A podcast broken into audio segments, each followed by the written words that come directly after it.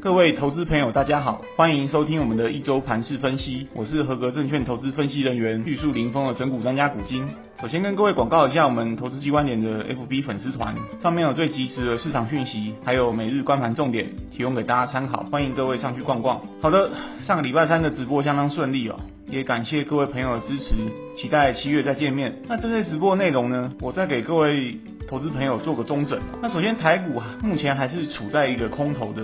A 波下跌段里面，也就是在一个下降轨道内运行。没错，今年这下降轨道就好像一条深不见底的隧道，大家这半年来在里面操作都很辛苦啊。还好，虽然目前需要更多证据来证明 A 波已经落底，但是我们应该可以确认，B 波的终极反弹快要出现了。我原因有两点，首先台股这波实在也跌够深了，半年跌掉三千多点，特别六月份还没过完就跌了一千多点了。从年初一开始到中间跌通膨失控，跌联准会升息缩表，那最近又在跌。下半年的库存调整与明年的经济衰退了，所以在股市中能跌的议题，在第二季大致都反映了，幅度也相当深了，这是第一点。那第二点是说，在十一月，美国跟台湾都会进行选举。那今年台湾民心士气确实很低落，股市大跌，通膨升温，疫情搅局，三者加起来是很多人荷包缩水。特别疫情也让许多民众的生活有诸多不便，对政府也连带产生诸多不满。那美国状况其实也差不多，拜登的民调也是溜滑梯一直直落。这可想而知，在十一月之前，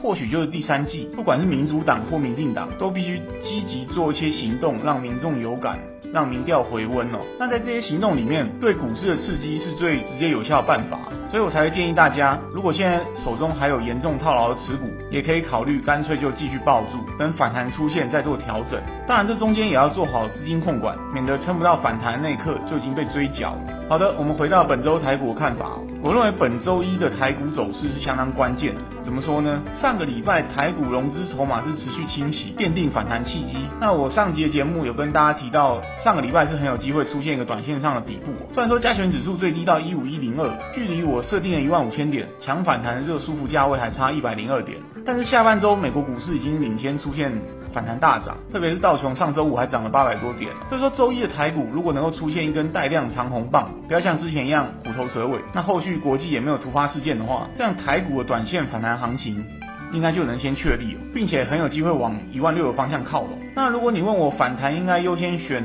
什么股票，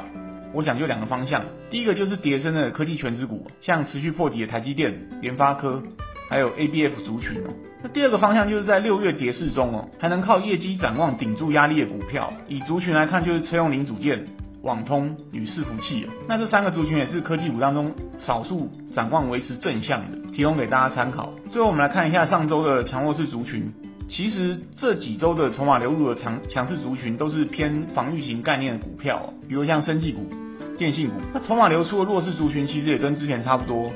集中在电子全值股还有航运股。那当然了，如果本周顺利出现反弹，市场的资金配置自然就出现调整，从防御型类股转回到全值股与高波动的股票。好的，节目到此进入尾声。近期盘势每天波动很大，我在投资机关点的粉丝团上也会分享每天的观盘重点给大家参考，